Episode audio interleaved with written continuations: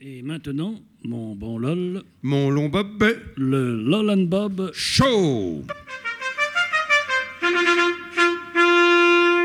Hey Bob, on cause, on cause, mais c'est à peine si nous nous connaissons. J'ignore par exemple si vous êtes marié. Ah oui, j'ai failli, mais ça n'a pas marché. Comment ça Eh bien voilà, tout a dégénéré au moment des fiançailles.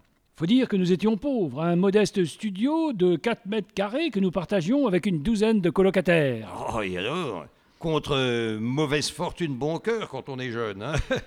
J'aurais plutôt supposé une ambiance de franche euh, camaraderie. Oui, jusqu'à un certain point, lol.